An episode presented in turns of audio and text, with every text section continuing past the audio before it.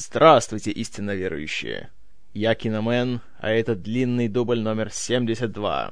Сегодня речь пойдет о предпоследнем на сегодняшний день художественном фильме Дэвида Финчера о социальной сети. Фильм, который в представлении не нуждается, учитывая то, что вышел он очень недавно, в октябре 2010 года, у нас ему уделили огромное внимание, не в последнюю очередь и потому, что он посвящен э, созданию и всяким страшным скандалам и разбирательствам вокруг э, самой популярной социальной сети, да и, в принципе, самого популярного, наверное, сайта во всем интернете, Фейсбука. Поэтому у меня задача упрощается в том плане, что не нужно рассказывать о сюжете слишком много, но, с другой стороны, она усложняется, потому что вы и так много чего знаете на эту тему, поэтому я приложу все усилия, чтобы следующие N минут для вас не прошли впустую. И по традиции, история наша начинается гораздо раньше, чем вышел фильм, и даже еще раньше, чем он был создан. Вернемся в 2008 год когда в первой половине года в прокат вышел фильм под названием «21», который был основан на книге Бена Мезрика под названием «Bringing Down the House», которая рассказывала реальную историю о том, как пара студентов-математиков выработали какой-то суперкрутой алгоритм, который позволил им обыграть самое крутое казино в Лас-Вегасе. Книга мгновенно стала бестселлером, и, естественно, встал вопрос о том, кто будет делать ее киноверсию. Тут в дело вступил человек по имени Дана Брунетти — несмотря на то, что его зовут Дана, это мужчина. Uh, он изначально работал ассистентом Кевина Спейси, а впоследствии стал его партнером в его продюсерской фирме Trigger Street. И он был лично знаком с Мезриком. Поэтому они сразу договорились, и Trigger Street и, собственно, сам Кевин Спейси непосредственно участвовали в создании фильма. Как помните, Спейси даже сыграл одну из ролей второго плана в этом фильме. Фильм вышел в прокат, собрал, скажем так, посредственные отзывы, но денег принес довольно-таки немало, по крайней мере, достаточно для того, чтобы Брунетти обратился к Мезрику с вопросом, над чем тот работал дальше.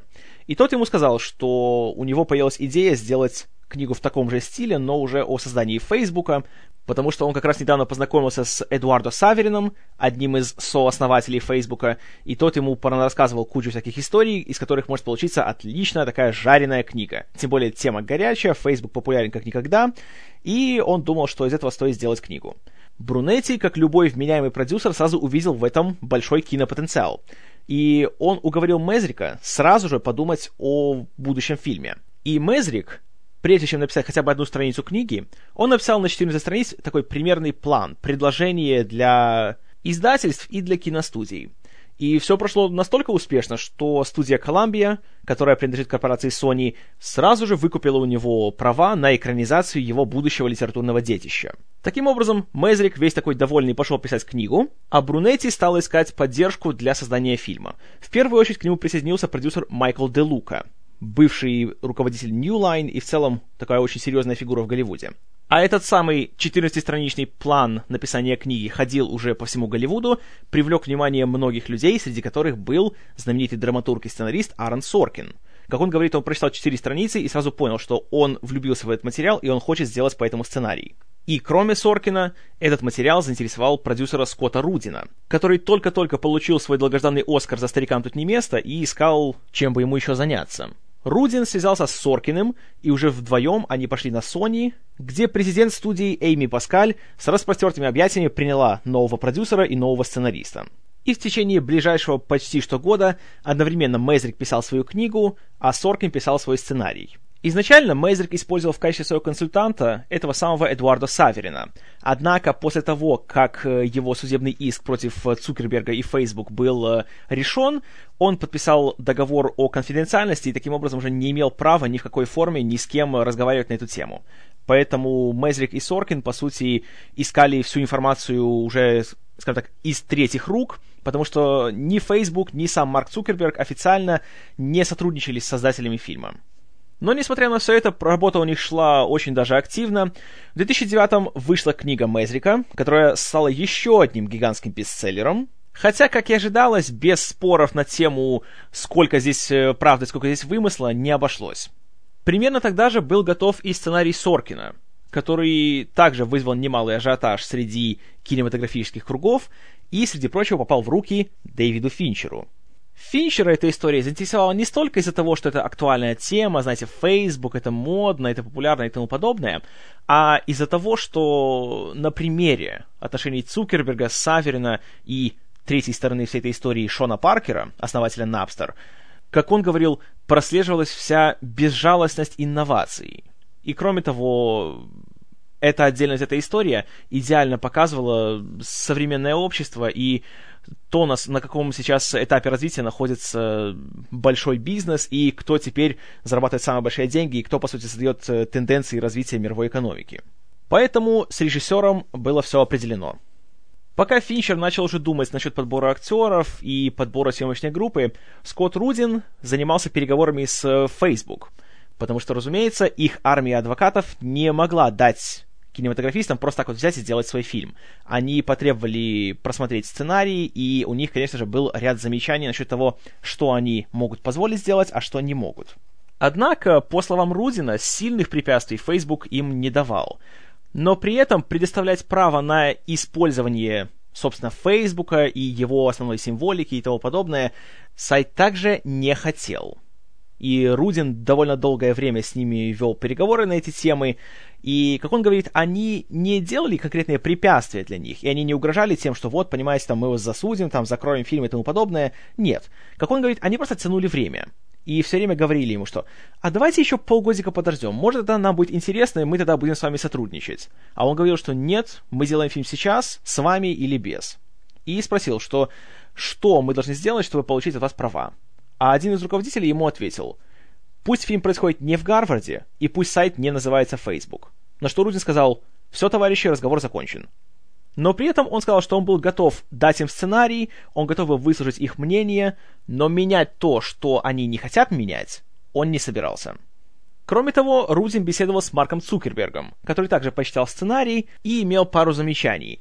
Однако они были связаны не с тем, как показан он как человек и его характер и все остальное, а ему просто не понравились сцены в начале фильма, когда он еще делал Match, когда он просто еще был студентом в Гарварде, и он им давал консультации насчет того, как нужно показать именно то, что то, что он делал в плане программирования, в плане вот создания кода своего этого первого э, подпольного почти сайта, что только он мог сделать именно вот такое, чтобы показать э, его изрядные навыки в плане программирования.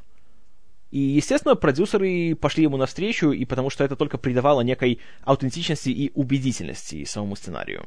Таким образом, все стороны худо-бедно договорились, зеленый свет был, получен, никаких судебных тяжб никто ни с кем не затевал, и в этом плане все шло очень гладко.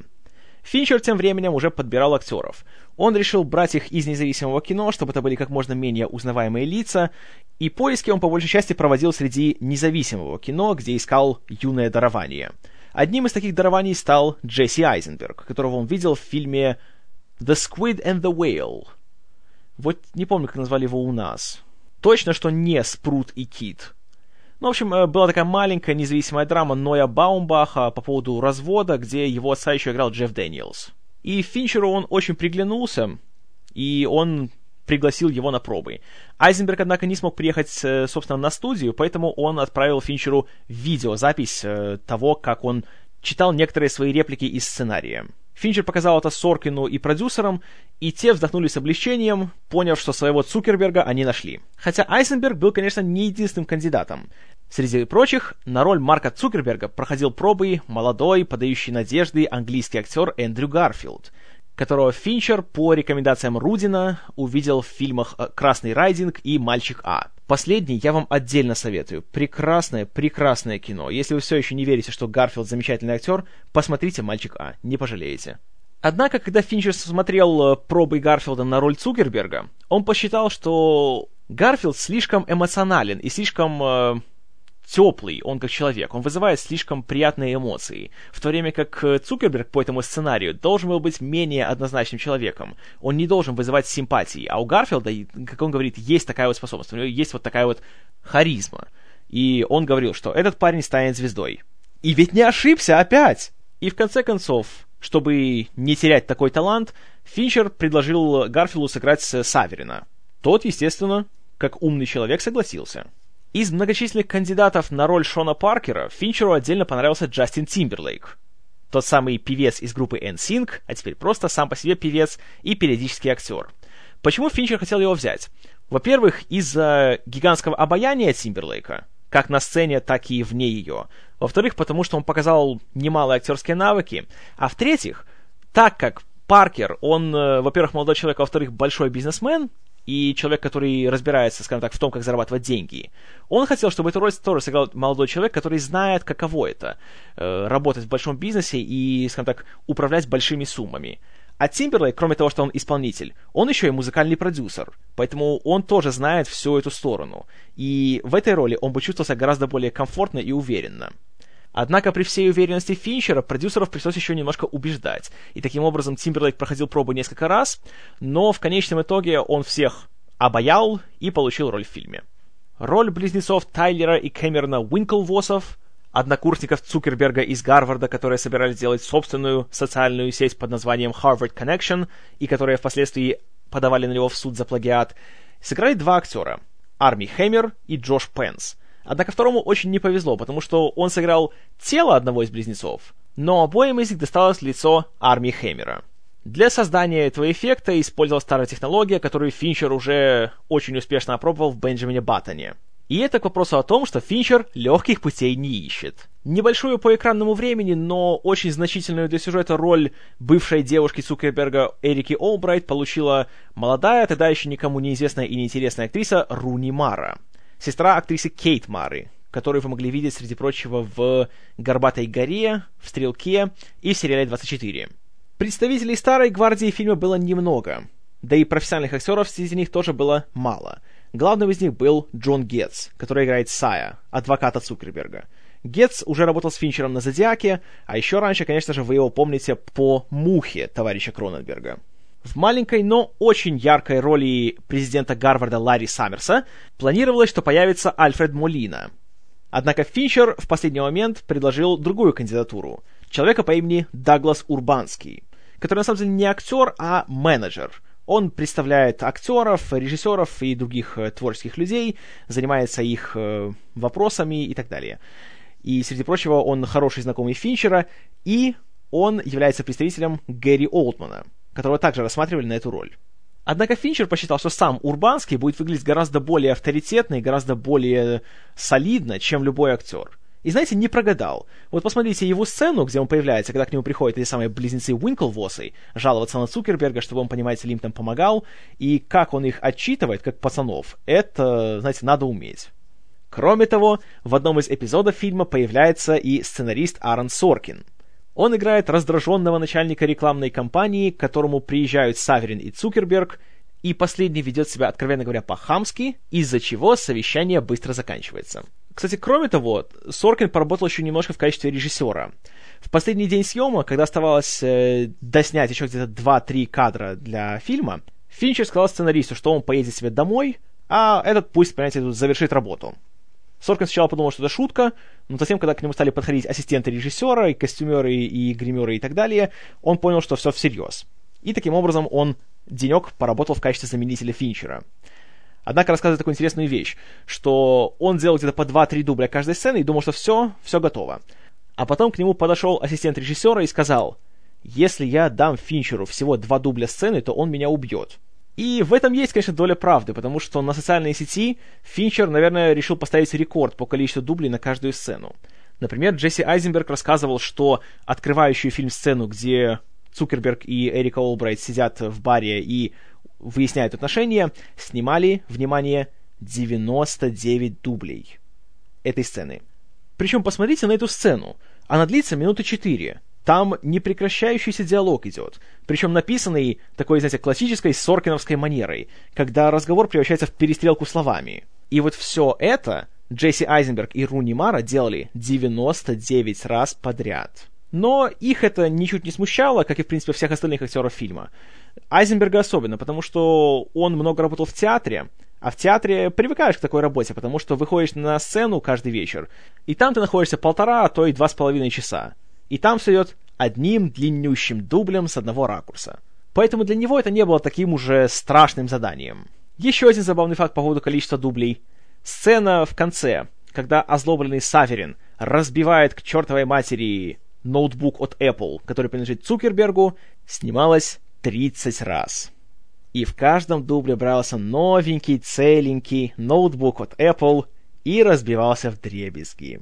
Но, как говорил Тайлер Дерден, хочешь сделать омлет, нужно разбить яйца. За камерой с Финчером работали его уже давние коллеги. Оператор Джефф Кроненвет, который отвечал за бойцовский клуб, художник-постановщик Дональд Грэм Берт, который работал на «Зодиаке» и получил Оскара за Бенджамина Баттона, а также режиссеры монтажа Энгус Уолл и Керк Бакстер. Ну и, само собой, среди продюсеров снова была его пассия Сеан Чейфин. За звук фильма снова отвечал Рен Клайс, а вот в плане музыки выбор был довольно нетрадиционный. У фильма было два композитора. Это были музыканты группы Nine Inch Nails, Трент Резнер и Атикус Росс. Выбор такой был вызван тем, что когда Финчер занимался предпроизводством фильма, он очень много слушал инструментальный альбом Nine Inch Nails Ghosts.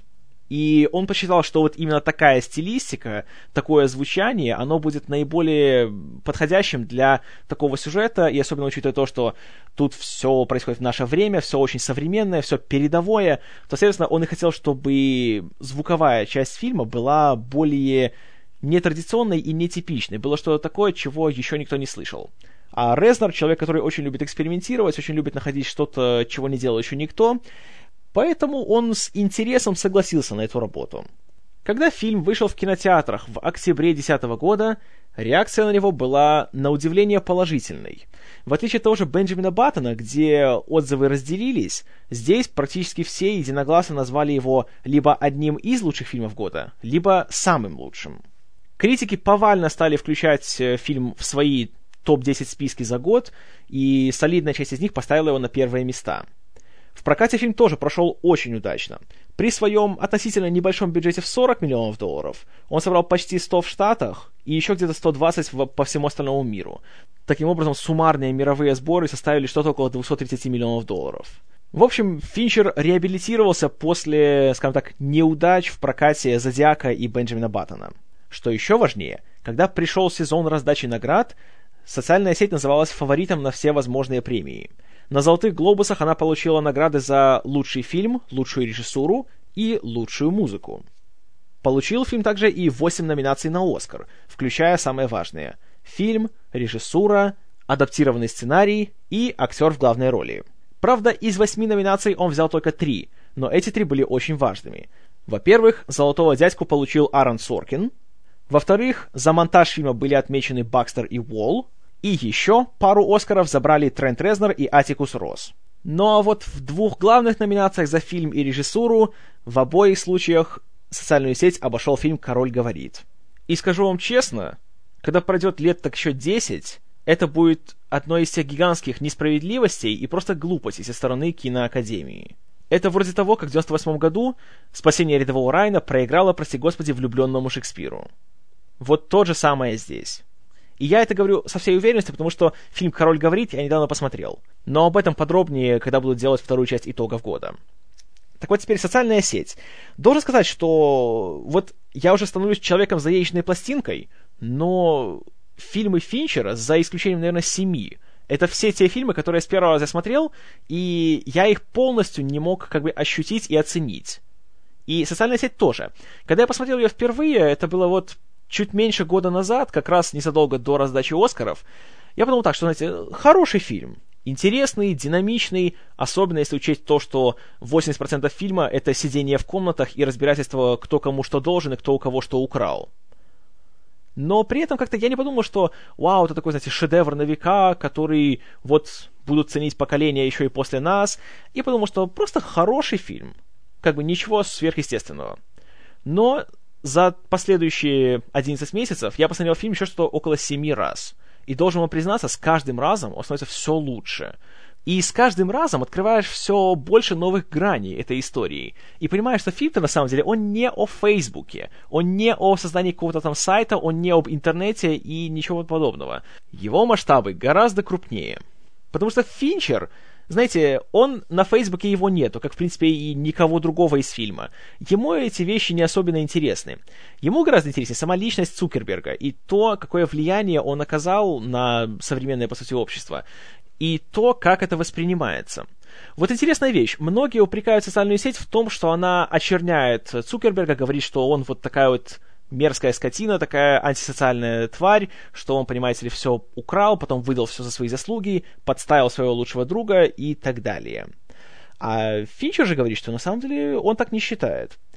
Он прежде всего восхищается и испытывает огромное уважение к Цукербергу как к бизнесмену, как к предпринимателю, который сделал то, чего не делал никто до него, который не нашел свою нишу, а по сути он ее создал из воздуха. А уже насчет того, что украл ли он идею Фейсбука у близнецов Уинклвосов или нет, тут нужно учесть два факта. Первое — это то, что Facebook не был первой социальной сетью в интернете. Были такие вещи, о которых говорится и в фильме. Был MySpace и был Friendster. А Facebook, по сути, он просто развил эти идеи. А во-вторых, тут есть прекрасная цитата, которая мне безумно нравится. Когда Саверин начинает отчитывать Цукерберга и начинает волноваться насчет того, что их потянут в суд, Цукерберг говорит такую прекрасную фразу. Человек, который сделал хороший стул, не обязан платить отчисления всем, кто когда-либо делал стулья.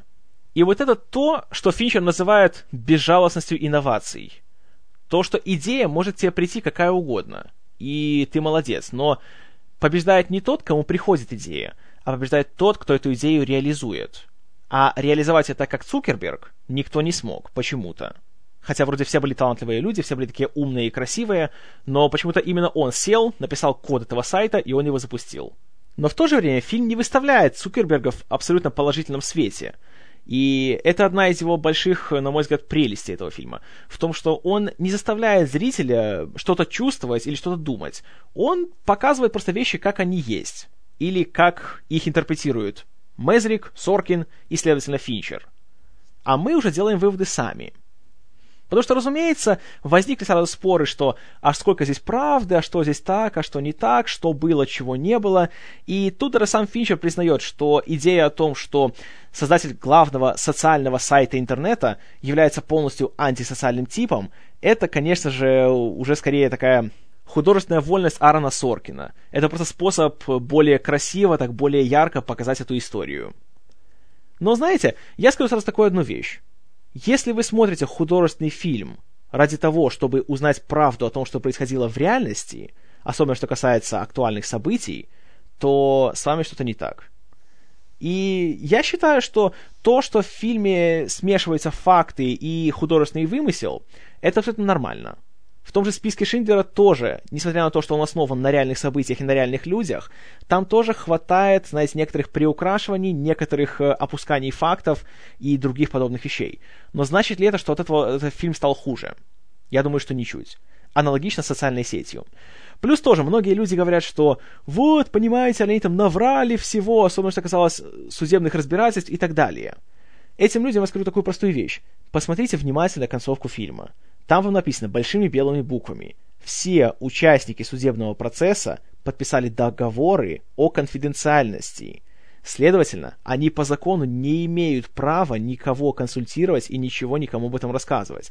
Поэтому откуда Мезрик и Соркин могут узнать, как все было на самом деле? Следовательно, это уже по определению плод их вымысла. Поэтому не надо воспринимать фильм как документальную историю о создании Фейсбука и о разбирательствах насчет его э, прав обладания и того, кому сколько процентов акций причитается.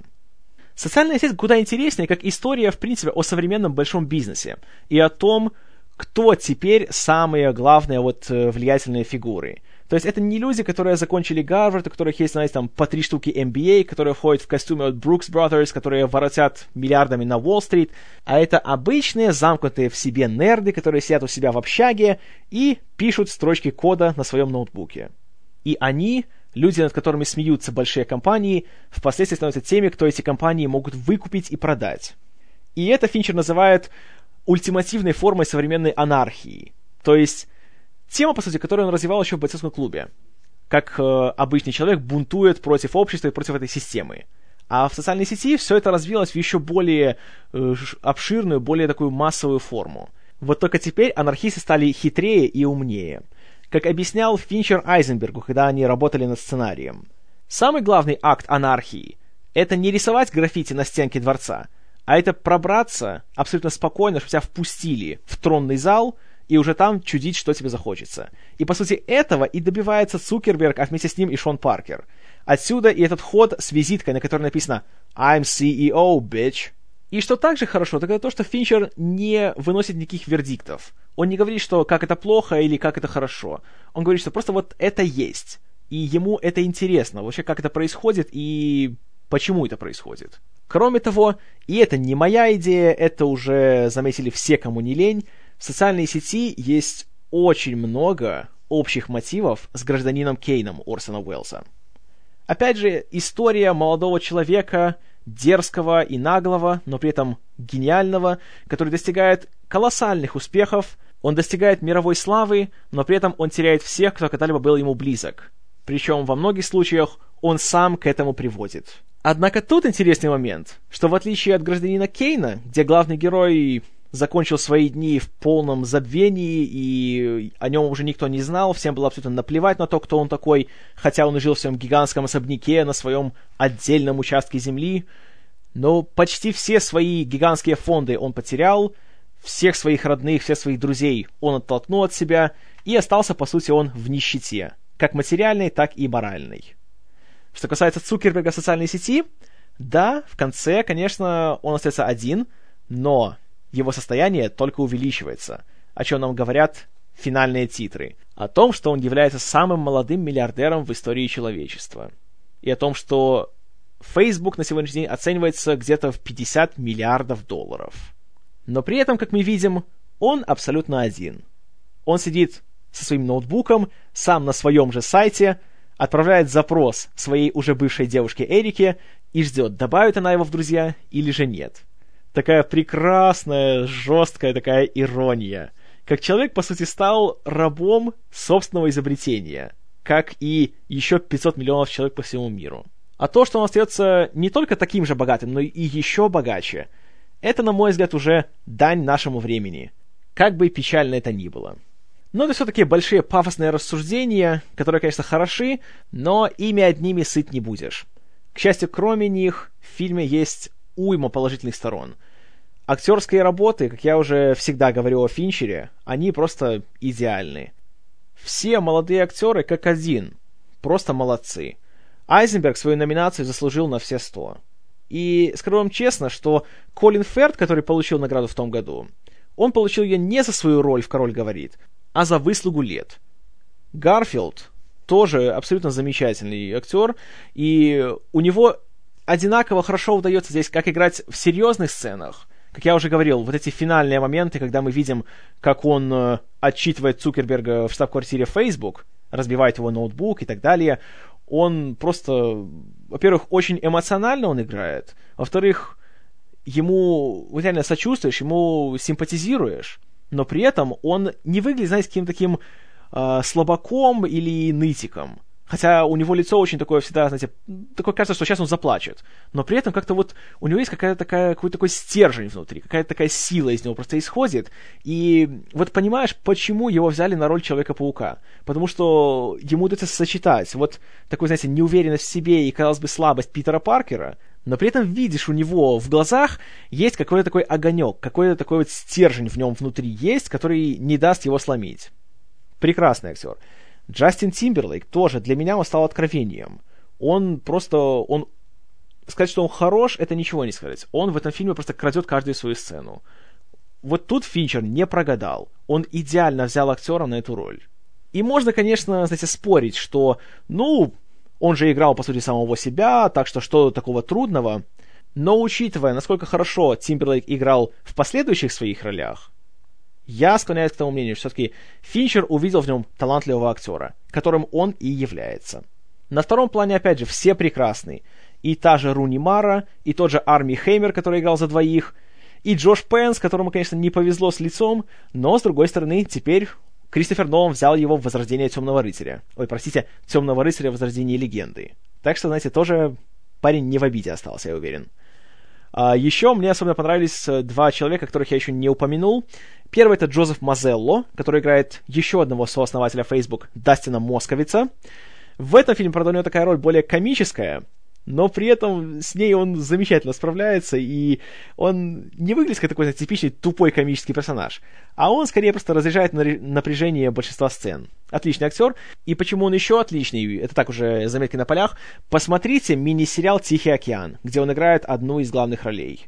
Просто молодец. И безумно приятно видеть, что этот, знаете, раздражающий мальчик из парка юрского периода вырос и стал очень-очень одаренным молодым человеком. Я надеюсь, что в будущем мы его еще не раз увидим на большом экране. А второй человек, которого я хотел бы выделить, это актриса Рашида Джонс, которая играет одну из участниц адвокатской команды Цукерберга, Мэрилин Делпи, которая роль у нее, не сказать бы, что такая, знаете, супер яркая в фильме и супер значительная, но при этом она получается таким, как говорит Соркин, греческим хором всей этой истории. То есть она наблюдает за всеми событиями, и в конце она говорит одну из лучших фраз всего фильма. Когда остаются только она и Марк э, вот в этой комнате, где проводились все эти слушания, и она ему говорит, что «Марк, ты не мудак, ты просто слишком сильно стараешься им стать». И Рашида Джонс, в принципе, мне очень нравится, среди прочего, благодаря сериалу «Офис». И здесь тоже, в такой, казалось бы, маленькой, вроде неблагодарной роли, но она смотрится очень хорошо и очень запоминается. Когда фильм впервые вышел, то многие говорили, что «Ой, это скорее фильм Соркина, чем фильм Финчера». И должен признаться, поначалу я тоже так думал после первого просмотра. Но со временем понимаешь, что задача режиссера — это именно что дать сценарию полностью раскрыться на экране — и при этом не затмевать его своим эго и своими какими-то, знаете, фишками. Потому что есть много режиссеров, которые не могут, ну, никак отпустить свои фирменные какие-то приемы и не могут не показать каждым кадром, что вот, это я делаю, вот видите, узнайте меня. Поэтому социальная сеть в целом снята довольно так спокойно, размеренно, знаете, неброско. Наверное, с исключением сцены на регате Хенли на реке Темзе, где мы видим, как э, в одном из соревнований участвуют эти самые близнецы Уинклвосы. Сцена прекрасно снята, очень интересно, хотя не скажу, что супер оригинально озвучена под Резнеровскую версию э, классической композиции. Вот не помню кого, по-моему, это Грик написал в «Пещере горного царя». Если ошибся, то прошу прощения, просто я не большой знаток классической музыки. Но сцена сама очень классно сделана, и посмотрите, как она снята. В ней постоянно в фокусе находится только пловцы на одной этой лодке, где есть наши герои. Все остальное размыто. И очень-очень эффектно смотрится, очень классно. Очень впечатляет. Ну, конечно, очень символично. То, что они проигрывают эту гонку, оторвавшись буквально на пару сантиметров от победителей. Что, по сути, и случилось между Уинклвосами и Цукербергом. А что касается еще гигантской заслуги Финчера, так это его работа с актерами. Потому что взять материал, с которым ты абсолютно никак не знаком, никак не соприкасаешься, и сделать его не только доступным, но еще и захватывающим для зрителя, вот это именно что испытание навыков режиссера. И Дэвид Финчер с этим испытанием справился блестяще. То же самое можно сказать и об Аароне Соркине, у которого, по сути, была задача не из легких. Взять фильм, который состоит исключительно из разговоров и людей, сидящих за компьютерами. Согласитесь, не звучит захватывающе. Но при этом, когда фильм смотришь, оторваться все два часа невозможно. А это очень, очень серьезное достижение. И свой Оскар он получил абсолютно заслуженно. Как и композиторы. Э, я помню, когда раздали Оскары, то многие мои знакомые, знаете, начали там говорить, что, мол, а, как они могли, они прокосили Ханса Циммера за начало, и вообще начало так вот, знаете, проигнорировали, как они могли. Я это говорил тогда, и я скажу это сейчас еще раз. Резнер и Росс абсолютно заслужили свои награды, потому что они написали то, чего еще никогда никто не делал для кино. Они сделали хороший саундтрек, который именно что создает идеально атмосферу этого фильма. Но при этом он не выпячивает себя. Он работает как подложка, но не как инструмент манипулирования зрителем. А тот же Циммер, при всем моем гигантском уважении к нему, но простите, в начале это, по сути, переработка того же саундтрека, который он писал с Джеймсом Ньютоном Хауардом для «Темного рыцаря». Но это уже совсем другая тема, я ухожу в сторону. Что касается Оскара за монтаж, тут тоже поспорить невозможно, на мой взгляд. Опять-таки, взяли фильм, в котором есть несколько временных линий, они пересекаются друг с другом, и смонтировали все так, что, во-первых, все бесшовно переливается друг в друга, во-вторых, все абсолютно четко, понятно, ты, ты постоянно знаешь, где что находится, не чувствуешь никакой дезориентации, ты знаешь, кто кому кем приходится, и у тебя ничего не мельтешит в глазах. Это тоже прекрасное достижение, и Керк Бакстер и Энгус Уолл заслужили свои награды однозначно. Кто еще заслужил, но не получил, так это, конечно же, сам Финчер. Теперь, посмотрев «Король говорит», я абсолютно серьезно могу вам сказать, его просто ограбили с Оскаром, потому что проделать такую работу, которую проделал он на социальной сети, никто из других номинантов этого не сделал. Но почему победил «Король говорит»? А потому что в Академии большая часть их участников люди уже пожилые, которым за 50. Им гораздо интереснее посмотреть драму о том, как, понимаете ли, король заикается – Ах, какая большая трагедия. А потом он ходит к логопеду, и он почти излечился. Ах, какая хорошая душевная история. Давайте мы дадим ей все награды, которые у нас только есть. А то, что этот фильм посмотрел один раз и спустя пять минут забыл, это уже никого не волнует. Ну, естественно, вы что, как же будет какой-нибудь там, не знаю, 67-летний Стивен Спилберг голосовать за социальную сеть, которая про какой-то там Facebook, из-за которого его дети сидят за обедом со своими телефонами и с ними хотят разговаривать? Как же он будет такое вот одобрять? Вот потому фильм не получил награду за лучший фильм и не получил награду за режиссуру.